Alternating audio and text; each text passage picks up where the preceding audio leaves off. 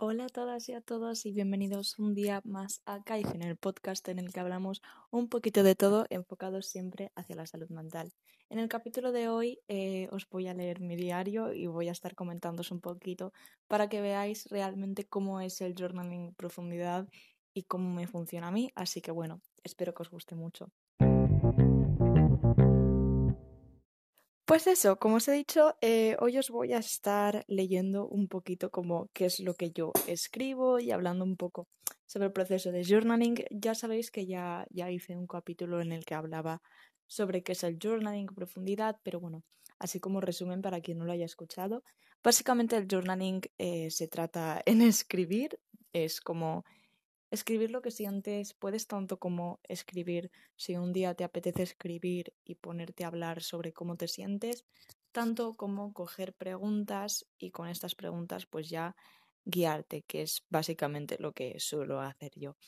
Yo empecé con el journaling como de una forma muy casual, como que no era un hábito y algo que yo hiciese como de manera habitual, hasta que me encontré eh, con con Alba. Eh, Alba tiene una cuenta de Instagram que se llama Studying with Alba eh, y hizo un reto en Navidades, que es cuando yo me metí más en este mundillo. Eh, y hizo un reto en el que cada día pues colgaba como algo sobre lo que podías escribir. Y básicamente es cuando me vicié a esto de escribir. Ahora no lo hago tan habitualmente como lo estuve haciendo en Navidades, escribo casi cada día, pero no lo hago todos los días. Tal vez puede que escriba cuatro días seguidos, pero luego el número cinco no lo haga y sinceramente no me siento culpable por ello. Es decir, no quiero que se convierta en algo que ya no disfrute. Entonces, esta idea está completamente sacada del podcast de, de Patrick que se llama Kinda, que bueno, os lo recomiendo muchísimo. Eh, tiene unos capítulos súper interesantes, es como que habla me recuerda un poco a mi podcast. Es como que habla de cosas muy importantes, pero desde un punto súper ameno y súper normalizado. Y bueno, básicamente os voy a estar leyendo algunos fragmentos que he escogido y como reflexionando un poco respecto a ellos y respecto a cómo me siento ahora. Así que bueno, vamos a empezar. Eh, el primer día es de el. Mira, tengo la fecha apuntada es del 1 de enero, era el primer día del año. Y es como que el prompt de ese día, que sería como una pregunta, era que si te queda algo por decir. Eh, no voy a explicaros toda la historia, yo no tendría problema de hacerlo, pero hay otras personas involucradas y no quiero dar nombres ni nada. Entonces, os voy a leer básicamente eh, esta reflexión que hay en medio del diario que me pareció como súper interesante.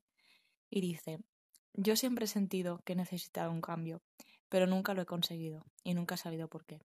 Pero ahora he sido consciente que yo no he tenido la fuerza suficiente como para no sostener las energías negativas de la gente.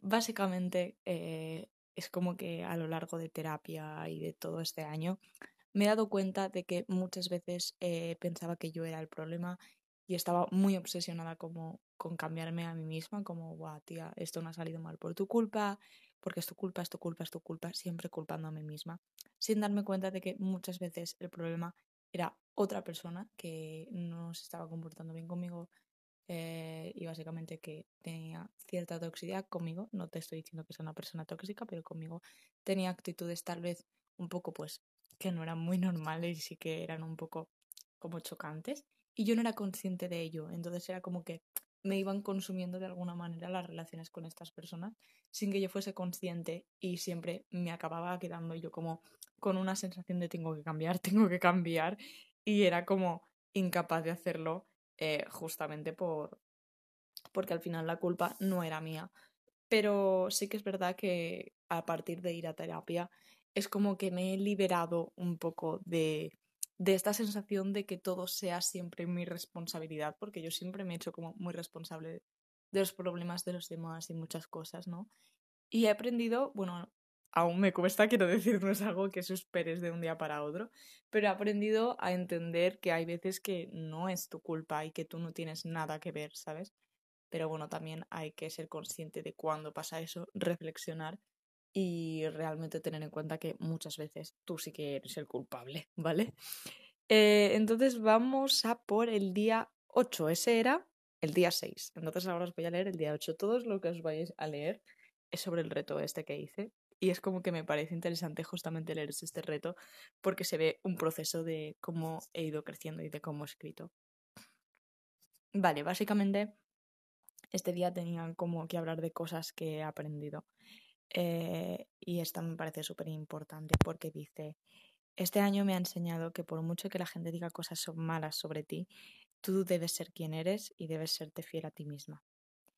Y completamente. O sea, yo es como que siempre me he hundido muchísimo por la opinión de los demás. Siempre me he sentido muy atrapada por el que dirán. De hecho, sigo sintiéndome atrapada por el que dirán. Lo que pasa es que ahora, poco a poco, como que intento no darle la importancia porque no, no la tiene. Pero sí que es verdad que este año he aprendido muchísimo, que, bueno, este año ha habido pues gente que, que, o sea, no que me ha criticado, pero que me ha dicho cosas feas y tal, vaya, o sea, que siempre me ha pasado, obviamente, como a todo el mundo, pero este año es como que lo he notado más, ¿no? Y es como que en vez de como otros años que hubiera sido como, Buah, sí, es verdad, tienes razón, yo soy así, yo soy no sé cuántos, al ir a terapia, cosa que ha ayudado muchísimo, eh, era hablarlo como psicólogo y el como, vale, seamos conscientes de que si realmente esta persona lo que está diciendo es porque es verdad o es porque no sé, porque está enfadado o porque es un reflejo o lo que sea. Y es cierto que muchas veces, otras veces es verdad, o sea, a veces dicen verdades y ya está, ¿sabes?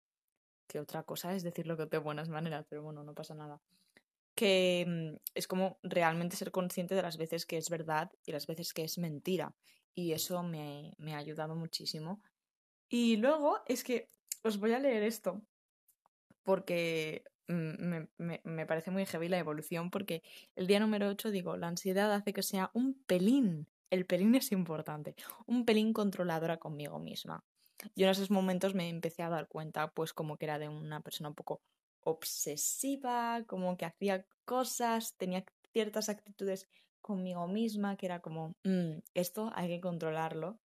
Y luego de golpe, esto recordar que es, es el día 8, ¿vale? O sea, mmm, no sé qué día era, no tengo una fecha apuntada, pero era el reto eh, día 8, se llevaba una semana escribiendo. Y luego de golpe te vas al día 20, en el que tenías como que era el último día de 2020, íbamos a empezar ya 2021, y teníamos que, que decir como adiós al 2020 y pone, este año también he ido a terapia, lo cual me ha llevado a ver grandes cosas de mí, por ejemplo, mi rectitud en algunas ocasiones, mi relación con la rabia, mis amistades y mi miedo a expresarme. O sea, me parece como muy bestia porque se nota como en tan poco tiempo paso de creo que soy un pelín controlada, controladora, a literalmente decir eh, sí, soy un poco recta, porque es como que tengo una idea del bien súper heavy metida en mi cabeza y todo eso me lleva a que se me vaya la olla, ¿no? A veces y me parece súper interesante. No sé, me parece súper interesante la revolución y estoy como súper orgullosa y contenta de ello. Entonces, ahora os voy a leer como el más largo. No os voy a leer toda la página entera, pero casi, ¿vale? Eh, y básicamente tenía como que escribir como cómo iba a ser yo dentro de cinco meses y me parece súper interesante porque desde que lo escribí han pasado dos meses y quiero ver cómo, o sea, cuando lo he subrayado, porque me he subrayado como las partes que quería leer, lo he leído pero como un poco por encima, porque no quería tampoco, o sea, quería como leerlo en directo y tener como la reacción directamente en el podcast, así que a ver qué tal. Dentro de cinco meses estaré vistiendo como realmente me gusta. Estaré, de hecho, trabajando mi autoestima creativa, intentando no pensar tanto en, en los demás, en lo que los demás puedan llegar a pensar de mí. Habré recuperado mi amor por la lectura y estaré viviendo de una manera mucho más consciente. Estaré ahorrando e intentando gastar menos de lo que gasto, concretamente en caprichos de comida. Estaré mucho más centrada, pero al mismo tiempo lo suficientemente abierta y relajada abierta y relajada, abierta que me pasen muchas más cosas para aprender más. De hecho, mi objetivo en estos cinco meses es ir mucho más suelta en mi vida en general. Tener la conciencia de lo que quiero hacer estos meses ya me parece muy importante para conocerme y saber cuáles son mis objetivos. Vale. Vale. vale, vale. A ver, vamos a ver. Em, yo cuando escribí esto me di cuenta, eh, hacía relativamente poco, que me di cuenta de que me daba mucho miedo eh, como expresarme porque mm, yo cuando era pequeña, o sea, no le echo la culpa a los demás, es culpa de la gente que me rodea, de mi entorno, de mí misma, o sea, son como todos los hechos en mi vida, ¿vale? O sea, no hay un culpable en concreto, no, no se puede echar culpa a nadie. Pero sí que es verdad que cuando yo era pequeña como que daba mi opinión y no me daba la sensación de que hubiera una redacción, ¿sabes? Entonces yo como que he estado mucho tiempo pensando que no debía expresarme porque mi expresión no era válida. Y expresarme me refiero pues a la hora de vestir, a la hora, yo por ejemplo nunca hablaba de mis ideas políticas, de cuál era mi ideología, porque es como que sentía que lo que yo pensaba no contaba y es como algo que me ha atrapado siempre mucho. Y en ese momento fue como, ostras, no, tío, dentro de cinco meses voy a estar haciéndolo porque sí, porque yo lo valgo, ¿no? Y sí que es cierto que, por ejemplo, a nivel de vestirme, no considero que lo haya conseguido al 100%, pero porque tampoco sé cuál es mi estilo al 100%. Pero sí que es verdad que ahora no me da tanto miedo. Justamente tengo que decir que tengo mucha suerte. Porque estoy estudiando arte dramático, entonces la gente a mi clase viene como súper guay vestida y súper loco. Entonces es como que tampoco sorprende que vayas un día como un poco más diferente, ¿no? Y mm, te sientes como más apoyada. Pero, pero eso, es como que siento que empiezo a investigar más, a que ya tal vez no me da tanto miedo, ¿no? Y, estoy muy contenta por ello. Eh, luego, lo de mi autoestima creativa. Mm, vale, o sea, yo eh, tengo problemas con mi autoestima, o sea, considero que tengo una autoestima como que tengo que ir trabajándola constantemente, o sea, yo tengo Em, ¿cómo decirlo? No me sale tendencia la palabra, no me salía la palabra. Tengo tendencia a no tener una buena autoestima. Entonces como que tengo que darle mucha presencia y tenerlo mucho en cuenta para, para no caer, ¿no? Y sí que es verdad que mi autoestima creativa es como algo que nunca consideré que fuera algo, o sea, nunca tuve en cuenta que fuera como un problema. Pero claro, yo estoy estudiando, como, os lo he dicho miles de veces, que... pero bueno, eh, arte dramático y claro, encima de que soy una persona súper exigente, encima tener esto de que nunca voy a estar contenta con lo que hago, ¿qué pasaba? Que yo siempre que presentaba algo, nunca estoy contenta. Yo salgo al escenario, acabo y me acuerdo una vez que hice una performance que acabé y de verdad le encantó a mi profesora, me dijo es que te voy a poner un 10, o sea, a todo el mundo le gustó muchísimo y cuando acabó me preguntó, ¿tú cómo te sientes?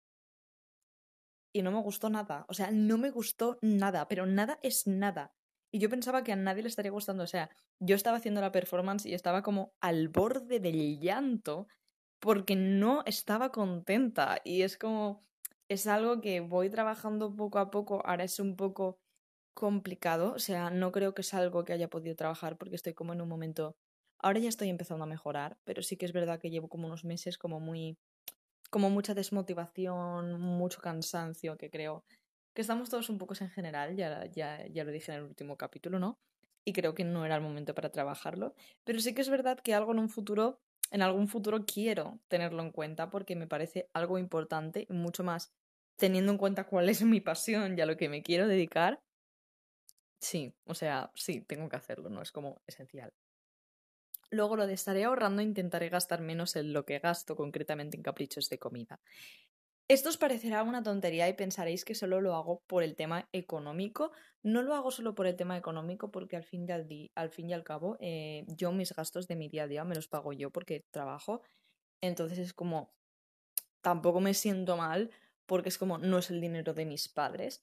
O sea, no lo es por un tema de dinero, sino que es por un tema de que yo, eh, mira que es algo que no me suele pasar, o sea, yo cuando tengo ansiedad se me cierra el estómago, pero sí que es verdad que llevaba, sobre todo en primero, o sea, yo esto lo escribí porque en primero tuve una época en la que tuve mucha ansiedad y cuando salía de clase lo que hacía es ir al súper y comprarme un Kinder bueno, porque es como era azúcar y era lo que me calmaba la ansiedad, ¿no? Y es como que quería dejar de comprar tanto para, ya no solo por el nivel económico, que también, sino porque sabía que no lo estaba haciendo porque realmente quisiera comer, ¿no? No era que mi estómago me estuviese pidiendo comer, sino que mi ansiedad me pedía comer. Luego lo de ser más abierta y relajada. Cada uno tiene su talón de Aquiles, ¿vale? Mi talón de Aquiles es estar tranquila y relajada y no hacer nada. Ese es mi talón de Aquiles. O sea, yo eh, tengo una idea de la productividad muy equivocada, muy equivocada y me cuesta mucho salir de ella. Estoy muy consumida por la idea de que nos han dado de qué es ser productivo, porque yo he llegado a estar de vacaciones, no tener deberes y estar haciendo cosas que no eran ni para entregar ni para nada, pero yo sentía que si lo hacía los profesores me iban a dar una palmadita en la espalda y obviamente yo llegaba a clase y luego me decían, estás loca, por favor relájate, tómate una tila. Porque es verdad, es como que siempre siento que tengo que hacer cosas para mejorar y ser mejor y tal, que también, ¿sabes? Pero no hay que hacerlo en exceso porque puede ser como un problema porque estás intentando alcanzar unos niveles de expectativa que tal vez no son reales, ¿no? Y luego lo del tema de la lectura, que era de antes si no lo he dicho. No creo que haya recuperado mi pasión al 100%, porque yo en la ESO y yo creo que ya en la ESO he leído más libros que lo que voy a leer en mi vida. Bueno, no porque la vida es muy larga y la vez muy corta, em, pero leí muchísimo en la ESO en comparación ahora.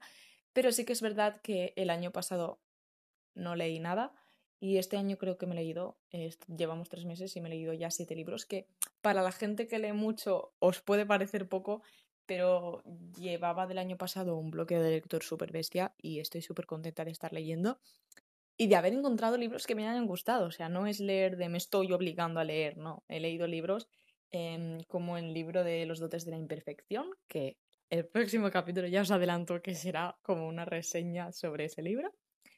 Y, ese libro, por ejemplo, me encantó y estaba enganchada leyendo día y noche. Y estoy como súper feliz porque ya no es leer por es un hábito bueno, te va a ir bien, encima te gusta. No, lo estoy haciendo porque me gusta. Eh, y luego lo de tener conciencia de lo que hago, que me parece súper importante. Es como que en ese momento era muy consciente de esas cosas y hoy en día algunas de las que están aquí soy muy consciente. Por ejemplo, el hecho de gastar y no comer por ansiedad es algo que tengo súper en cuenta porque es algo que me puede como fastidiar. Encima yo tengo muchos problemas eh, con la barriga.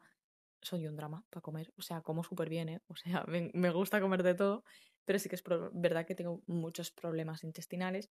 Entonces yo me tengo que cuidar como mucho la alimentación y claro, ir como siempre pegando y además como desde el punto de la ansiedad, que es como no estás comiendo desde un punto sano, es como que no me mola y por ejemplo el otro día me apetecía muchísimo comprarme una tableta de chocolate porque yo he hecho eso alguna vez y no me la compré porque era como realmente no la quieres, lo estás haciendo por la ansiedad, no te la compres y el otro día, y me pasa últimamente, antes me pasaba mucho con el chocolate y ahora me pasa mucho por el café. Y también estoy empezando, no era consciente y ahora es como que le estoy prestando conciencia porque yo los jueves tengo un descanso súper grande y siempre me voy con mis amigas eh, a un bar que hay por allí cerca de la uni y pues almorzamos y nos tomamos un café siempre. ¿Qué pasa? Que yo llego a un punto en el que hubo un día que me bebí cuatro o cinco cafés en un día y fue como, tía, no puede ser que bebas tanto café. En plan, no lo hacía por gusto, porque encima a mí el café, eh, siendo una persona que tiene tanta ansiedad, me va fatal, ¿sabes? O sea, a mí el café me va bien por las mañanas, porque es como que, no que me active, pero sí que me como me pone más, más a 100, vamos, por así decirlo, me da un poco más de energía. Y luego me tomo otro por la tarde, o sea, dos me suelo tomar sí o sí. Pero claro, a veces de golpe mm, te das cuenta que te tomas cuatro cafés y es como, ¿realmente quieres tomarte ese café?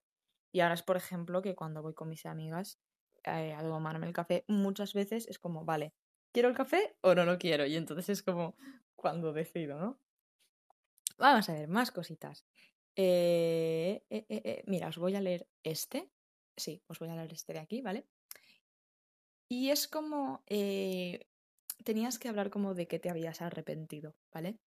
Y yo siempre, desde que he sido pequeña, siempre he querido hacerme un canal de YouTube pero he de decir que ya no siento esa necesidad. No siento esa necesidad porque he creado el podcast y justamente en, este, en esta página hablaba de eso, de cómo estaba arrepentida de no hacerme un canal de YouTube, pero me gusta mucho porque fue evolucionando hacia algo un poco positivo, porque dice, me he dado cuenta a través de mi podcast que soy una persona muy evolutiva y que puedo ayudar a la gente con un contenido interesante que podría gustar.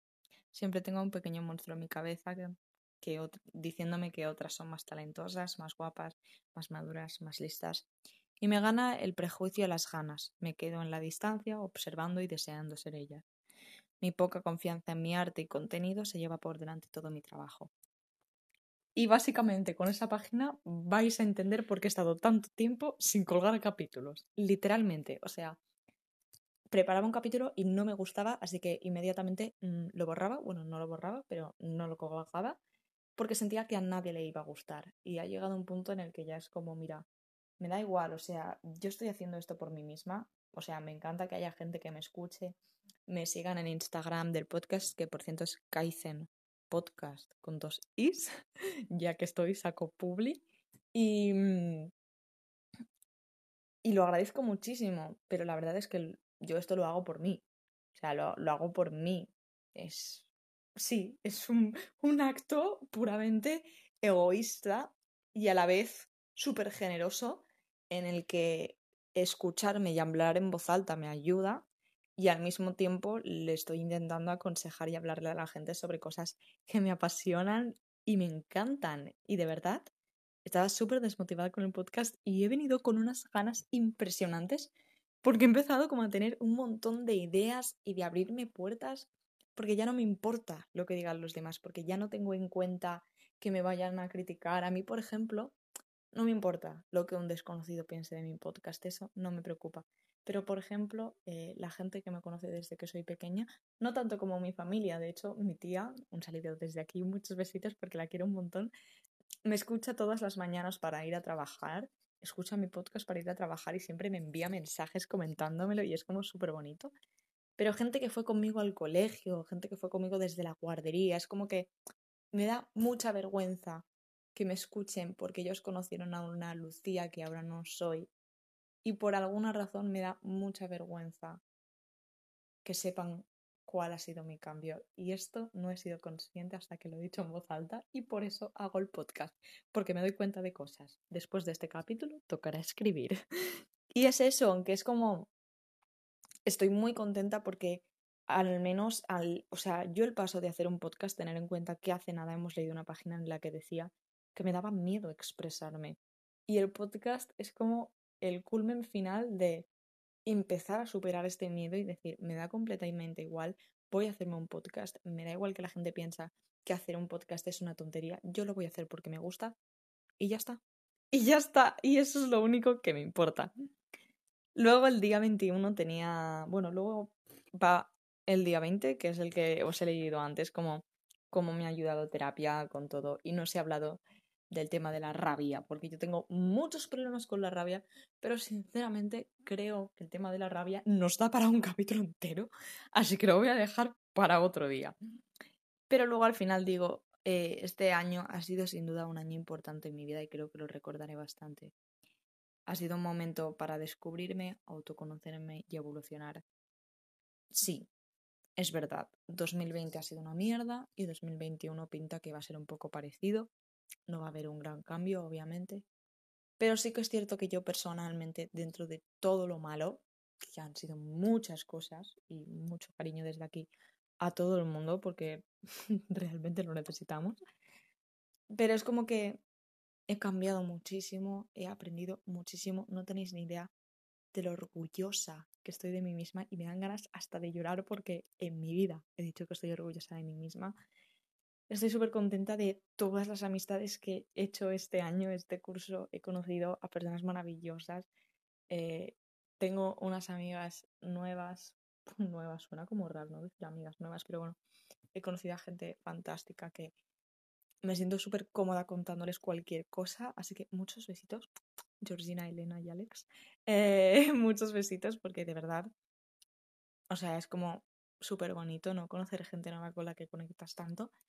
Eh, y también es como que personalmente he aprendido tantas cosas y me he dado tantas cuenta de tantas cosas de las que no era consciente que es como que, que flipo conmigo misma, ¿no? Y no sé, que estoy muy contenta, la verdad. Y aunque haya sido lo que os digo, un año malo y lleno de desgracias, que dentro de lo malo, pues me voy a quedar con lo bueno, la verdad. Y sé que es un año que voy a recordar siempre, no solo por todas las tragedias que ha habido, que son muchas, sino por cómo mi vida ha cambiado de rumbo, literalmente, y ya no solo por la situación social a nivel COVID, sino por mí misma, porque la persona que yo era antes de terapia y que yo iba a ser no es la misma que la que seré ahora después de terapia. Y me parece bestial eso. Sí, bueno, eh, perdón, me he puesto muy filosófica, pero es como que me sorprende mucho. Luego el día 21, que ya es, sí, es el último que os voy a leer, que creo que ya tenemos suficiente. Si os ha gustado, sí, eso ya podremos leer más adelante, ¿no? Eh, básicamente tenías que reflexionar sobre qué es el éxito y qué es para ti el éxito, ¿no? Y yo le di muchas vueltas porque es como que em, yo nunca había pensado qué es el éxito entonces mm, me di cuenta de que, aunque tuviera que hacer una reflexión sobre qué era el éxito, me di cuenta de que no hay una definición de lo que es el éxito, porque el éxito para cada persona es una cosa completamente distinta. Para mí el éxito, por ejemplo, sería eh, el éxito total, total que yo te diría, para mí éxito es esto, es poder dedicarme a lo que me apasiona. Realmente es y son muchas cosas las que me apasionan, entonces es como, veo como muchas puertas. Yo quiero ser actriz, quiero ser profesora de teatro, eh, quiero escribir, me encantaría también estar en cine, me gustaría, me apasionaría trabajar en la radio, eh, exposiciones, o sea, es como que tengo muchos frentes abiertos y, y me encanta tener tantos frentes abiertos porque es como que tengo más posibilidades de poder lograr lo que quiero. Y también mucho eh, relacionado con la Lucía que quiero ser, ¿no? Porque yo siempre es como que sé cómo quiero ser, sé quién soy. O sea, yo sé quién soy dentro de mí, ¿no? Obviamente no sé quién soy al 100% porque nadie lo sabe, ¿no? Em, pero sé cómo quiero que sea mi vida, más o menos, ¿no? Luego ya los rumbos van por donde van, pero básicamente eso. Y esta frase me pareció como súper bonita porque puse al final de todo, de hecho es, el éxito es ser la Lucía que siempre he querido ser, respetando la Lucía que soy. Y me parece súper bonito porque básicamente lo que quiero decir con esta frase es como voy a arriesgarme, voy a probar cosas nuevas, a veces me voy a poner en situaciones incómodas que no me van a gustar, pero que tal vez me enseñen cosas nuevas. Pero al final lo más importante para mí en todo este proceso de descubrirte, autoconocerte, de desarrollo personal, es respetarme. Es respetarme en todo momento. Y por ejemplo, eh, no sé si os lo dije en el último capítulo, pero si lo he dicho, os lo vuelvo a repetir. Yo llevo unos meses completamente desmotivada, sin ganas de la carrera, de nada. Era como que sentía que vivía en un bucle constante del cual no podía salir, ¿no? Y estaba muy agobiada, estaba muy agobiada, tenía mucha ansiedad porque era como, quiero salir de esta sensación, no me gusta, no me siento cómoda. Y hablé con una, con mi tutora, tuve una reunión con ella como explicándoselo, diciéndole, mira, es que me siento como atrapada, no sé qué. Y ella me dijo que entendía cómo me sentía, que era completamente válido, que todos nos sentíamos así alguna vez. Y luego me acuerdo que me dijo, sé que lo que quieres que te diga es algún consejo para salir de ahí. Y básicamente lo que me dijo es, pero lo mejor que te puedo decir es que te escuches y que sigas donde estás, porque es donde estás ahora y es como estás. Y lo único que vas a hacer intentando salir de ahí es martirizarte, porque si estás en ese sitio, estás en ese sitio y ya está. Y con esto no quiero dar un mensaje de, bueno, mm, si estás triste, estás triste y ya está, que también, sino que hay momentos en los que tienes que estar triste y hay otros momentos en los que, estar en los que estás triste y tienes que intentar tirar para arriba. Depende de la situación que estés viviendo. Y me pareció como súper importante. Y a partir de esa reunión fue como, vale, acepto que estoy así porque yo soy una persona, lo cual se puede ver claramente en mi podcast, que siempre intenta ser feliz, que siempre intenta como sacar lo bueno y claro, como que a veces tengo un poco de positividad tóxica eh, bueno, le he puesto ese nombre, pero realmente no diría que llegara al punto de ser tóxico, ¿vale? Y, mm, ¿sabes? Y entonces respetar el momento de estar mal es algo que a mí me cuesta muchísimo, ¿no? Y me acuerdo que me dijo eso y fue como, vale, vamos a aceptar que no es nuestro mejor momento, no es que estuviera mal a nivel de, guau, tengo mal la salud mental, ¿no? Pero era como, no es mi mejor momento, ¿vale? Pero bueno, lo acepto, sigo para adelante y ya está. ¿Qué ha pasado? Que hace una semana que estoy súper bien. este momento ha desaparecido, yo estaba así en ese momento, pero ahora ya estoy muchísimo mejor, es como, ha sido un momento, han sido dos meses, creo yo, han sido dos meses como de bajona y ahora ya está, ahora todo empieza a subir. Si no sube, pues no sube y nos quedamos así y ya está, ¿sabes? O sea, es como aceptar cómo te sientes ahora y empoderarte de ello. Y ya está, empodérate de tu tristeza, porque tu tristeza te enseña más cosas que tu felicidad. Pedazo frase, me ha quedado súper bien. y bueno, vamos a acabar ahí, porque hemos acabado muy bien. Así que bueno, eh, esto ha sido todo por hoy. Como ya se ha dicho, en el próximo capítulo os voy a hablar sobre el libro de los dotes de la imperfección de Brené Brown. Yo creo que os va a encantar el capítulo porque ese libro me ha encantado, es impresionante. Y bueno, como siempre, muchísimas gracias por escucharme y como os digo siempre otra vez, eh, no sé desde dónde me escuchas, no sé cuándo me escuchas, pero sea desde donde sea y sea cuando sea, buenos días, buenas tardes y por si no nos vemos luego, buenas noches.